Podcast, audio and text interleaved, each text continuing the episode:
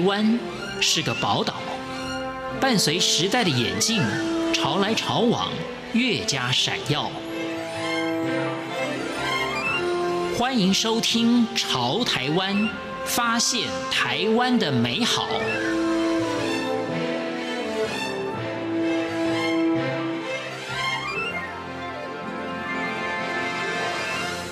听众朋友，大家好，欢迎大家收听今天的《潮台湾》，我是贤琴。王世豪过去是台湾医学大学附设医院、马街等医院的急诊科主治医师，现在是山云白袍健康顾问的总经理，给旅人客制化的健康评估和旅途照护建议。王世豪是台湾高山医学的第一人，他在这个领域的论文发表数量排名全台湾第一，是全球的百分之四。在今天的《朝台湾》节目，王世豪医师将分享他封高山的人生故事。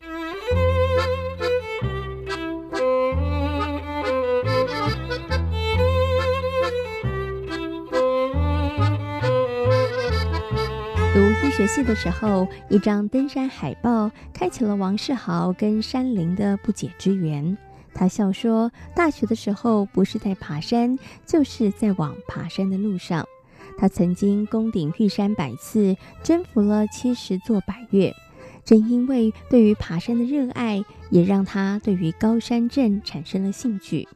王世豪在高山医学的领域耕耘十多年。”发表了高山病的研究论文十几篇，也让台湾的民众对于高山症有更多的认识。我从大学二年级开始就加入登山社，嗯、然后在大学期间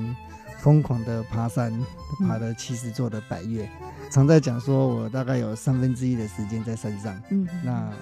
三分之一的时时间在宿舍睡觉，另外三分之一又分两半，一半是从宿舍到山上，一半从山上回宿舍。医学系读书过程当中，其实我不太有印象在课堂上有听过高山病。那一直到我大学七年级，我才看到一篇 paper，然后哎，那个是发表在《新英格兰医学期刊》上面关于高山病的一个介绍的文章，我才真的很深入的知道哦，原来世界上有这个病，而且它对于登山者的。影影响，还有对于说我去高海拔地区旅游的民众的影响是这么大。嗯嗯嗯。不过知道是一回事，因为您自己爬山对不对？可是为什么后来因为自己爱爬山，然后开始去投入这个高山医学的研究，甚或现在它其实也成为了您的工作了？是因为事实上在以前在爬山的时候，就常常会遇到身体不舒服的伙伴，嗯、甚至连自己身体也有有有不舒服过。那后来我。看到那篇论文之后，才赫然发现，其实这其实就是高高山病。嗯、那之后当急诊医师之后，因为在医医学中心就是要写论文做研究才能够升等，我就想，哎，那我既然这么喜欢爬山，那我就选择高山病做我的研究的题题目。嗯、那这样子既可以照顾到我的工作，那也可以借着这个研究来照顾到许多的民众。嗯那也提供台湾一个本土高山病研究的数据，这样。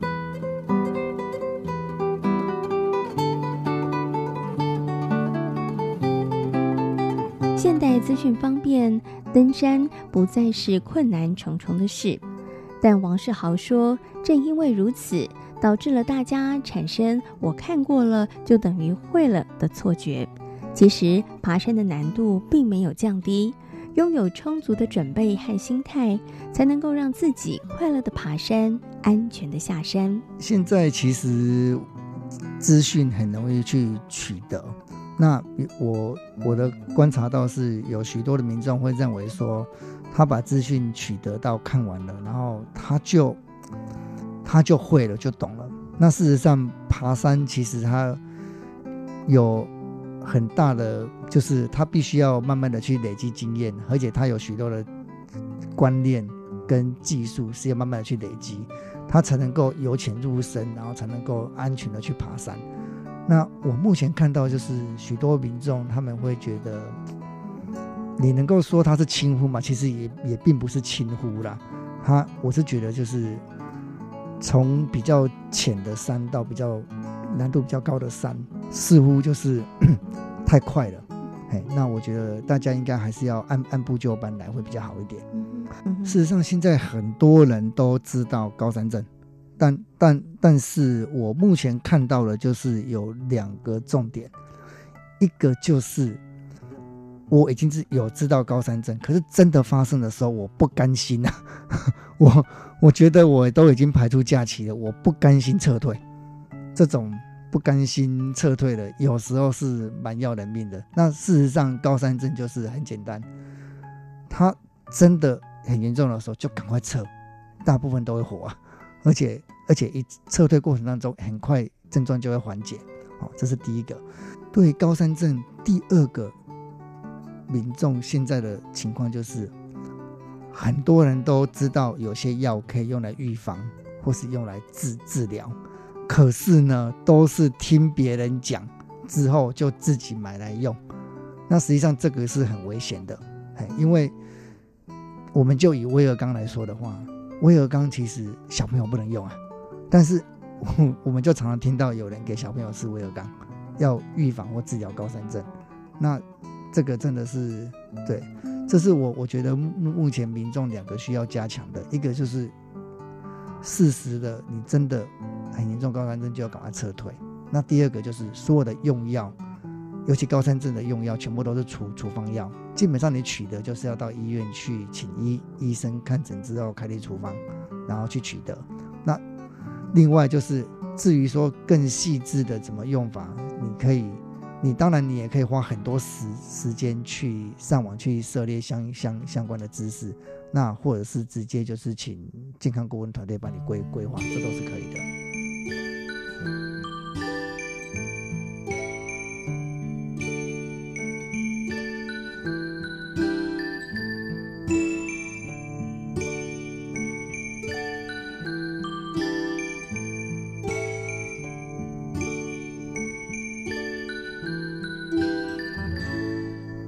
通电话让王世豪在过去的十年带领了超过六千名康桥国际学校的学童登上玉山、雪山、嘉明湖与合欢群峰。王世豪说：“只要有医疗团队的支援、充分的准备，孩子们也能够享受爬山的乐趣，同时从中也获得很多的学习。”二零零九年的二月底，我在一个下夜班的。在白天睡觉的时候接到一通电话，对方说他是康桥国际学校的员工，叫做李万吉。他说他们要办一个登玉山发毕业证书的活动，一百多个。我那时候迷迷糊糊就说好啊，那我来帮忙可以啊。结果后来醒来之后发觉，哇，这个太疯狂了！你想象在二零零九年就有人要办这个活动，太疯狂了。我就觉得这是会不会是诈骗集团？然后就结果就去查了一下，哇！真的有这个学校，而且李万吉是董事长，我吓了一跳。那后来，这个时候我开始有点，嗯，哎，那我给他答应了。这个既然答应了，我们就要把它做好，不然实在是就是太丢脸了哈。那所以我们就组了一个医疗团队，因为我在一开始就觉得，你要照顾一百多个登高山的小朋友，不是那么容易，这个一定要是 teamwork，所以组一个团队，甚至在第一年我们就设计一个健康护照。然后定时定点两次生理指标，因为我们就是因为这样子，然后看能不能把他照顾得比较好。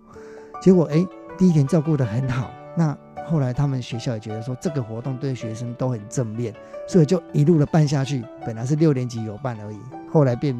第二年开始连八年级都有办，然后结果就这样一路下来，到今年已经是第十一年了。那这样子一路走过来，然后中间我们也在过程当中做了一些高山医医学的医。的的研究，然后整个这样团队，目前为止已经照顾了超过六千个学生跟老师平安的登高山，所以我觉得其实，我觉得其实这个是一个非常有意义的活动。啊，我们也在过程当中训练了很多高山医学，就是很多我们志同道合的医师护理师，他们去学习怎么处理高山病，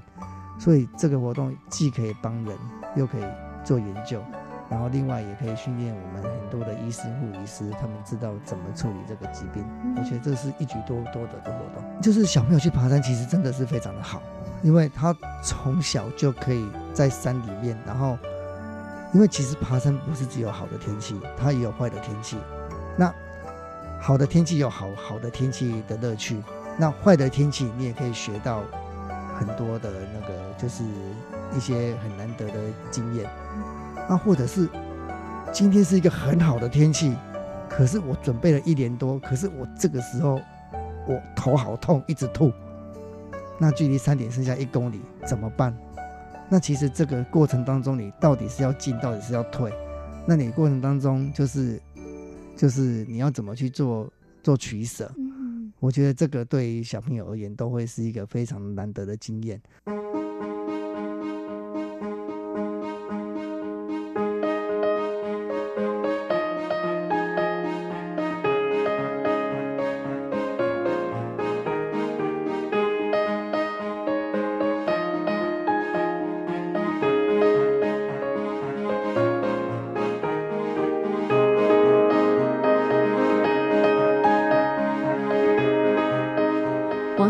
和台湾野外地区紧急救护协会，从六年前开始推动加压舱建置计划，募集八百万购买一百个加压舱，放置在二十九个高山山屋和松雪楼、塔塔加、大雪山等高海拔的旅游据点。以及会涉及高山搜救的空勤总队和县市消防局山域搜救队，希望能够达成台湾高山零死亡的目标。二零一二年的十一月，我们在嘉明湖遇到一个生命垂危的高海拔肺水肿的病人，那我们当时第一次使用加压舱，然后让他在四小时之内从生命垂危到病人可以走路。甚至最后在晚上连夜下山，连直升机都没用到。那这个给我们一个非常大的启示，就是连这么危急的病人，而且已经当时已经昏迷了，都可以救得活。那如果台湾所有的高山的山屋，跟所有高海拔的据点，像松雪楼、合欢山都有的加压舱的话，那事实上就算是天气不好或晚上直升机不能飞，那其实它还可以用这样子的。救命的器材，延续他的生生命，甚至有机会可以减缓。那高山镇零死亡是可以做得到的，所以我们后来我们就召集了一群人，然后真的就是进口了一百个。那到目前为止，这是在去年二零一八年的十月中旬，已经完成设置在台湾所有的高山山屋跟高海拔旅游区。据点加上一个大概八公斤，另外它有一个储存桶，因为我们怕说受受潮会坏掉，那个储存桶大概八公斤，然后我们就储存桶跟加压舱，然后要三人一组，一个人背桶子，一个人背加压舱，另外一个人背大家的食物 跟那些，所以每个人平均负重大概都八九公斤，哎、欸，大概要快二十公斤啊，因为你还有自己的装备，对，然后就这样子，然后把台湾的。二三十个高山山屋全部放完，那到最后在马博横断的时候就卡关了，因为马博横断平常一般民众在走这条路线就要走十几天了，那我们根本抽不出人，然后在适当的适当的季节，因为我们放上去就是在爬山，嗯，所以基本上我们自己本身也要在安全的季节去爬，是。才去放这个加压舱，我们自己才会是才比较安安安安全的，所以根本就找根本就抽不出人，所以到最后是在去年的十月份，就是还好有空军空军救护队还有直升机的帮忙，他们帮我们出动六个架架次的直升机，是，然后帮我们空投到其中的两个定点的山屋，但是不是说空投到那边就结束了哦，我们是定点的两个山屋之后。每个山屋再各自背到邻近的山屋，把它放完。所以实际上我们空投下去之后，我们继续再爬三天两夜的山。